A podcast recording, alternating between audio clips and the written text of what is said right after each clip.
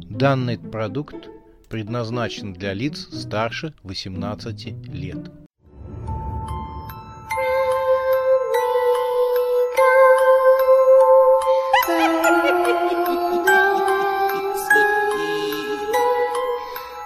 Пощекочи, нервишки.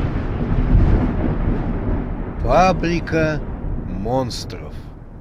Часть пятая.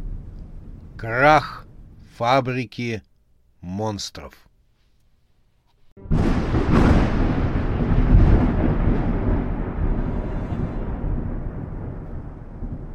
Деревянная кукла к вечеру добралась до места.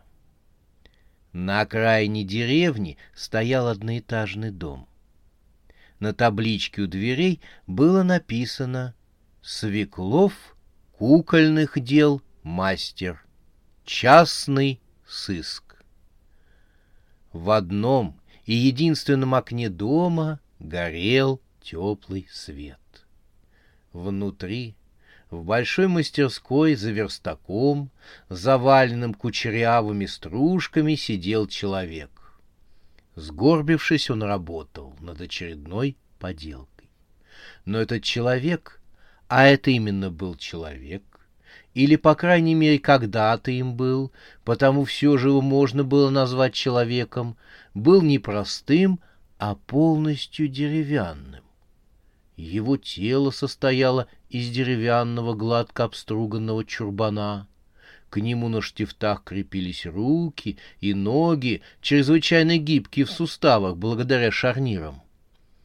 Голова его тоже была деревянным чурбаном, на котором была намалевана улыбка. Остальные части лица, нос, уши и глаза — все они крепились на деревянных штифтах. По необходимости этот деревянный человек мог менять их или вставлять дополнительные. То же самое было и с его конечностями. Руки и ноги по своему усмотрению этот человек мог менять на те, которые ему были нужны. Длинные, короткие, с разным количеством суставов и так далее. Кукла Павлик тихонько прошел в дом.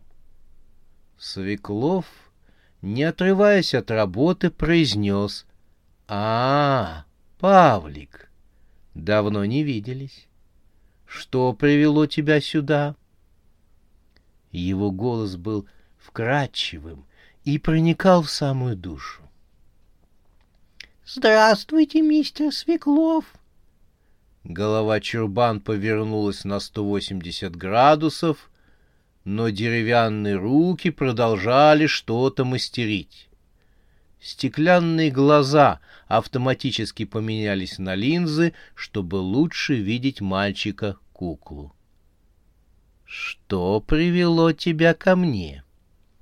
«Есть заказ». «Заказ для мастера?» «Или заказ для сыщика?» У начальника сбежали двое узников. Он хочет найти их. Требует найти. Хм. Любая работа требует оплаты. Оплата в двойном размере. Это будет стоить ему 200 кубометров отборного леса. Он согласен. Тогда я найду беглецов. Быстрыми движениями рук деревянный человек заменил свой нос-сучок на очень-очень длинный нос и стал нюхать воздух. Где бы они ни находились, я найду их хоть за гранью самой смерти. Он поставил законченную работу на верстак, и ею оказалась небольшая кукла. Тело и голова ее были составлены из двух деревянных шаров, а рот был на пружинке. Деревянный палец кукольника тихонько ударил по нижней челюсти, и кукла стала быстро открывать и закрывать рот. Словно хотела укусить своего создателя. Максу показалось, будто он прыгнул в пустоту и очутился в другом мире. Здесь везде была мебель. Ею было уставлено все пространство перед Максом. Мебель даже свешивалась сверху, разных размеров, разных цветов и конструкций. Буфеты, платяные шкафы, шкафы для инструментов, тумбочки, секретеры, тумбы, комоды, диваны, кресла — все они составляли сущность этого мира. «Двигаемся! Двигаемся! Не стоим на место!» — закричал на Макса оранжевый пуфик с кистями. Кричал он голосом белки. «Белка, неужели это ты?» «Хм, на себя посмотри!» — сказала она, и одной из кистей открыла ближайший шкаф для одежды. В зеркале, размещенном на внутренней стороне дверцы шкафа, Макс увидел свое отражение — черный кожаный диван, слегка солидный, с претензией на интеллигентность, но излишне консервативный. «Это я?» — вскричал Макс. Он и так понял, что это он потому что диван в зеркале страдальчески обхватил себя подлокотниками. «Ты еще своей жены-монстра не видел!» Черный, высоченный шкаф-купе возник перед Максом и угрюмо задышал. Ну, точно вылитый мамонт, только в мебельном исполнении. «Нам нельзя долго стоять на одном месте, иначе забудем, кто мы и чего хотим. Так и останемся здесь навсегда». А я понял, что нам нельзя умирать. Пуфик повернулся на месте. В этой вселенной нет никакой опасности. Но как белка ошибалась. Из-за мебели вылезли большие толстые караеды. Они хищно уставились на новоприбывших и залязгали своими зубищами. «Уходим!» — закричал Макс. «Прыгаем!» — крикнула белка. Мир был плоским. Макс даже почувствовал, как у него сильно сжался желудок. Правда, выяснилось, что у него нет никакого желудка. Это просто иллюзия. Он был лишь залитым краской силуэтом на плоском экране. Здесь всюду цвели цветы, летали улыбающиеся пчелы с диснеевскими глазищами, светило нарисованное солнце, пели деревья, и постоянно, черт подери, здесь постоянно играла музыка. Макс понял, что это мультипликационная вселенная. Как из-под земли появилась белка. Ее нарисованные глаза были просто безумными, а зубища торчали так, что ими можно было полоть целину. Белка поприветствовала Макса. Послышались закадровые овации. Очевидно, именно она была героем мультфильма. «Нужно бежать дальше!» — сказала Белка и подорвала Макса связкой динамита. Раздался закадровый смех целой роты голосов. «Я помню», — ответил Макс, дебильно улыбаясь и пересчитывая цветные звездочки, что метались по орбитам возле его головы. «Это тебе для памяти», — сказала белка и перерезала веревку, на которой висела наковальня. Макс провалился вместе с наковальней под землю. Его падение сопровождалось смехом за кадром. Он выполз из дыры в земле с белым рваным флагом в одной руке и молотком в другой. «Нужно найти Юлю», — говорил Макс, ударяя себя по башке молотком. Белка вытащила кувалду высотой до небес. «Найдется сама», — сказала белка, и ударом кувалды раскатала Макса в лепешку. «Никуда она не денется». Лепешка Макс мигала глазами. Белка ловко воткнула в нее шланг от насоса и под закадровые аплодисменты вернула Максу прежний объем. В миг над ней навис мультипликационный армакадавр. Его глаза вылезали из глазниц и уткнулись в Макса, будто видели его в первый раз. Монстр сел на Макса, и тот прилил к пятой точке монстра. «Нашлась!» — облегченно закричал Макс и замахал белым флагом. «Идем дальше!»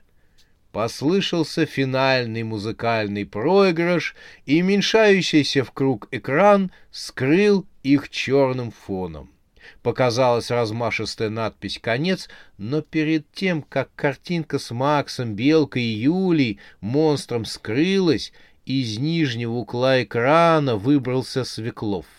Его руки были словно ковши экскаватора. Еще немного, и он схватил бы беглецов. Но заставка окончания мультфильма помешала ему это сделать. Он знал, что их преследуют. Он всегда знал это. В этом ночном городе, где порок и смерть встречаются чаще, чем выпускница балета с Библией, не могло быть по-другому. Дождь.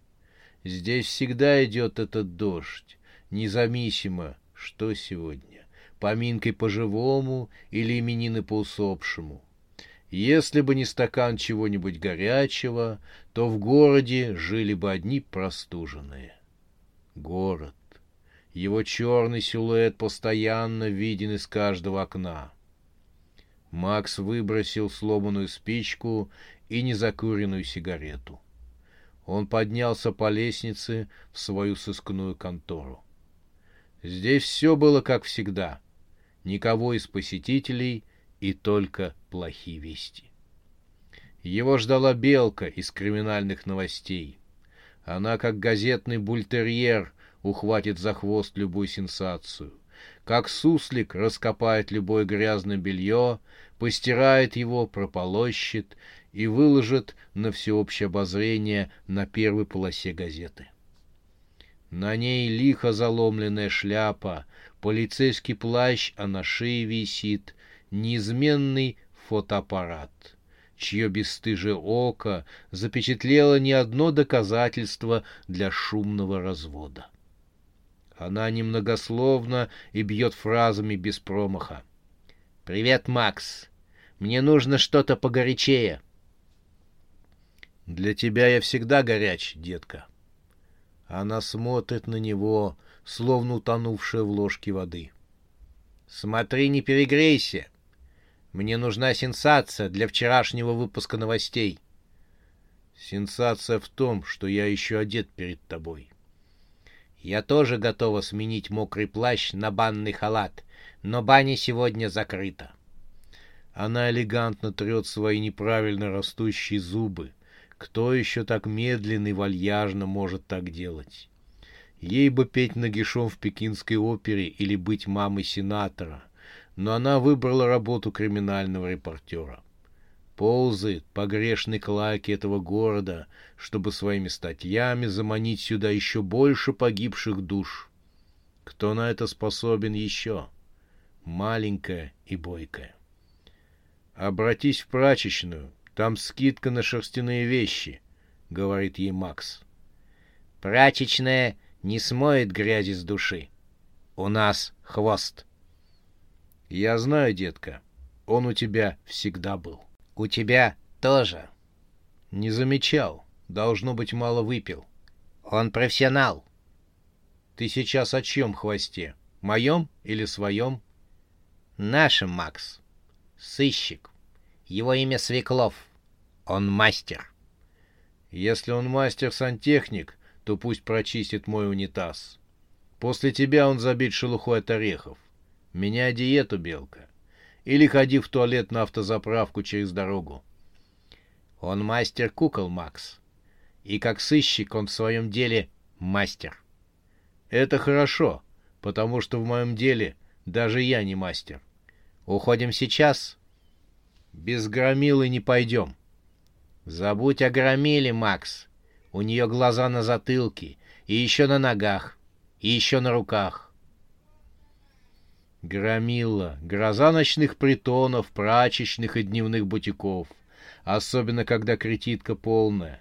Страшная на вид и косматая по натуре, но у нее ранимая душа домохозяйки. Где-то там, под этим свалявшимся меховым покровом. Дверь распахнулась, и вот он, сыщик Свеклов, переступил порог. Он словно выточен из дерева. «Тушите свет, игра закончена», — объявил он. «Ты не можешь, Свеклов», — говорит Белка. «Материалы фальшивые. Мэр тебе не поверит». «Это моя работа, детка, но чертовски приятная, несмотря на то, что она может быть мокрой. Тогда сходи в прачечную, мне уже не отмыться». Она смотрит на него, и глаза ее вращаются. Как она прекрасна. «Но, Свеклов, ради того, что между нами было...» «У нас ничего не было», — Белка отвечает. «Я спуктала текст», — поворачивается к Максу. «Ради того, что было между нами, Макс». «Но между нами ничего не было, детка». «И между нами тоже?» Она не верит своим мыслям и в отчаянии бежит в туалет. «Ну вас к лешему!» «Стоять! Не стоит бежать от меня!» — тыкает пистолетом Свеклов. «Не прокатило сегодня», — говорит Белка Максу. «Тогда последнее желание. Я прошу сигарету. У тебя есть сигарета?» «Все, что хочешь, Бэби». Макс вставляет в прореху между ее зубов сигарету и поджигает спичку. Себе Макс плескает в стакан бронебойной смеси. «Это для нервов», — говорит он Свеклову. «Не хочешь поправиться?» «Только полироль, приятель». «Тогда как хочешь». Макс плескает гремучую смесь на Свеклова, а Белка швыряет в него сигарету. «Не сгори в пламени любви, красавчик!» Он горит. У пламени яркие цвета, как на иллюстрации в гламурном журнале с размалеванными девками. Понимает, что проиграл. Поднимает пистолет. Он заберет с собой беглецов. Дверь открывается и толкает его. Свеклов, охваченный пламенем, летит через всю приемную в окно, высаживает стекло и падает на темную черную улицу. Эта улица повидала не одно рыло на сегодня. На пороге стоит громила. Чудо, спасшее их сегодня. Сегодня они получили отстрочку, но судьба неумолимо преследует их. «Уходим!» — говорит Белка и щелкает затвором фотоаппарата, запечатлевая на пленку объятую огнем улицу, Слышен визг сирен, автоматные очереди и крики насилуемых в подворотнях. Они покидали город, оставляя за собой сгорающее прошлое. Сегодня они победили, но всегда ли так будет? Зеленые еловые иголки, искаженное отражение в новогодних шарах, праздничные конфеты, блеск рождественских колокольчиков, искусственный снег, огни елочных гирлянд и разнообразные елочные игрушки. Макс стоял на толстенной еловой ветви с зелеными иголками толщиной в руку. Елочные игрушки из стекла и фарфора, как городские статуи, вздымались вокруг белые медведи, юные космонавты, смелые пионеры, девочки-снежинки, щелкунчики — все они блестели новогодним настроением. Вокруг были лишь одни гигантские новогодние елки. Вся Вселенная состояла только из них. Они начинались где-то внизу, а верхушки вознесились высоко ввысь. Возможно, протяженность елок была бесконечна. Свеклов прыгнул в фарфоровые санки елочного филипка. У сыщика целыми остались голова, одна рука и половина тела чурбана. Но сыщик нисколько не смутился, а стал кропотливо чинить себя. Дерево он добыл с новогодней елки. Он заменил тело, сделал себе несколько пар рук, которые прикрепил к себе. Ноги на этот раз сделал более мощными, чем те, что были ранее. Это давало ему возможность совершать большие прыжки. Линзы на глазах протер еловой иголкой. Свеклов стал внимательно осматривать новогодний мир. Наконец, на одной из веток он заметил движение и, сфокусировавшись, разглядел свою цель. Все беглецы были в новогодних костюмах. На ветке стоял Макс в костюме оловянного солдатика, Белка, соответственно, в костюме белки, и Армакадавр в костюме чудища лесного. Соответственно, в лапе последнего был аленький цветочек. Они совещались.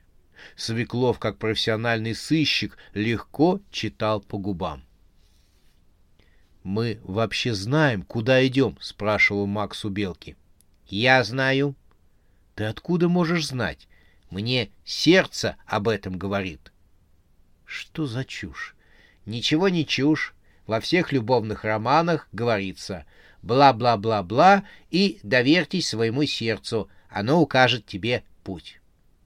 «Хорошо. Что Юля скажет?» — поинтересовался Макс. «Я же не умею говорить», — сказал Армакадавр. «Она же не умеет говорить», — сказала Белка, и тут же осеклась. «Ты чё, умеешь говорить?» Армакадавр был в замешательстве. «Я вот как-то не думала, а вот оказывается, что умею». «Нет, ты реально говоришь? Ты слышишь, Макс? Ну скажи что-нибудь своей жене». Макс от неожиданности потерял дар речи. Комок подкатил к горлу. О, протянула белка. Ты лучше молчи и ничего не говори. У тебя вид такой, будто ты сейчас расплачешься. Мужик называется. Ты же должен нас поддерживать, успокаивать. А сам? Вот будь я твоей женой, то сразу бы развелась бы с тобой. Правда, Юля? На этот раз да, речи потеряла Юля. С тех пор, как ведьма Анжела превратила ее в монстра и через зеркало кинула на туманный мрак, она и забыла о том, что хотела поговорить с Максом о возможном разводе. Белка донимала ее. «Ну чего у тебя все глаза на мокром месте?» — тараторила она. «Ох, голубчики, чую, что блинов с вами не заваришь» что называется, не пожаришь молока, или вот еще, торта с вами не сваришь. — Не донимай мою жену, — вдруг сказал Макс. — Ты знаешь, что ей пришлось пережить, через что пришлось пройти? — Нет, не знаю, — честно ответила Белка. — Думала, может, она расскажет. С чего это она оказалась на планете монстров в таком клевом приките — многоглазой мамонтихи. Макс цыкнул на нее, а жене сказал. — Милая, как это тебя эм, угораздило? Юля опять запнулась. Ей многое не хотелось говорить или объяснять, поэтому она запела совершенно другую песню. — А здесь красиво, — сказала она, Натуральное Рождество. Так люблю Новый год и Рождество. Неужели? Случайно вырвалось у Макса.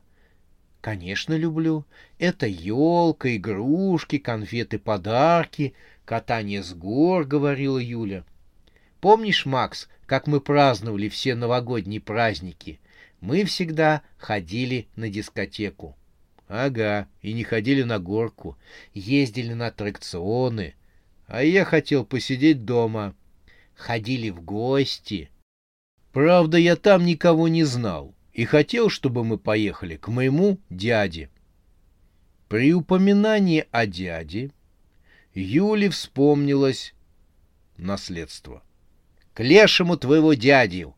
С него все и началось. Это не моего дядю к лешему, а твои заморочки. То дискотека, то походы к непонятным друзьям, какие-то сейшины, какая-то муть в правдограмме. Это не муть, это моя жизнь. К лешему такую жизнь. Ах так! Я, я не хочу сидеть дома. Мне нужно общение, знакомство.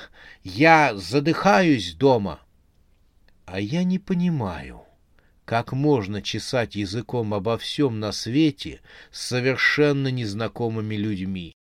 Причем обсуждаете все, как будто от этого что-то изменится. Как так можно? Белка сидела по-турецки рядом, покачиваясь на ветке. Кулачком она подперла свою щечку, зубы страшно вылезали у нее изо рта.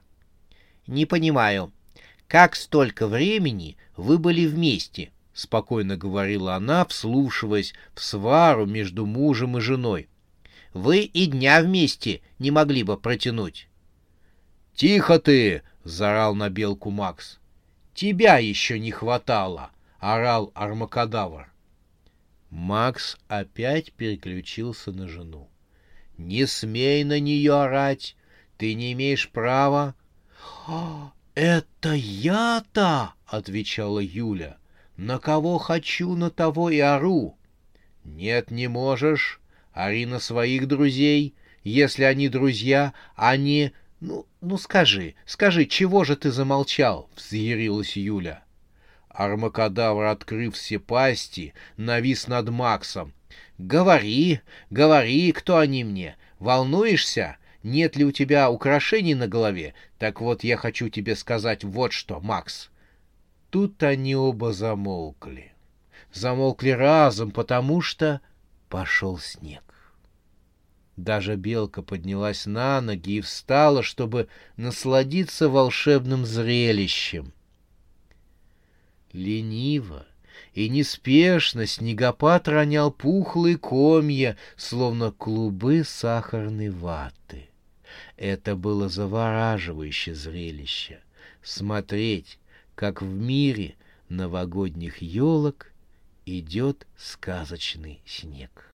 Макс и Юля взялись бы за руки, если бы это было возможным, но это для них было неважно, потому что их сердца стали биться в унисон. «Это чудесно!» — проговорил Макс. «Волшебство», — сказала Юля, — «волшебство, что падает снег. И почему мы раньше не наряжали елку?» «Потому что ее наряжал я один», — сказал Макс. «Ты предлагал нанять для этого специального человека». Я, наверное, была не права. Как чудесны эти новогодние игрушки, какой чудесный снег, как он ложится на фарфорового медведя, на космическую ракету, на эту стеклянную звезду и на злобного многоногого робота, что подбирается к нам. Она смокла. Макс обернулся и действительно увидел деревянную, многоногую игрушку, похожую больше на тарантула, чем на робота. К ним приближался Свеклов. Он был по-прежнему деловит и спокоен. Прыгая с ветки на ветку, он обмотался конфетти и серебряным дождем, отчего вид у него был смертельно рождественский. «Полундра!» — завопила белка. Она так широко раскрыла рот, что Макс невольно увидел ее небный язычок, трепыхавшийся из стороны в сторону. «Прыгайте!» — успел услышать Макс. Свеклов прыгнул на них сверху. Он успел схватить их в момент перемещения, что имело большие последствия.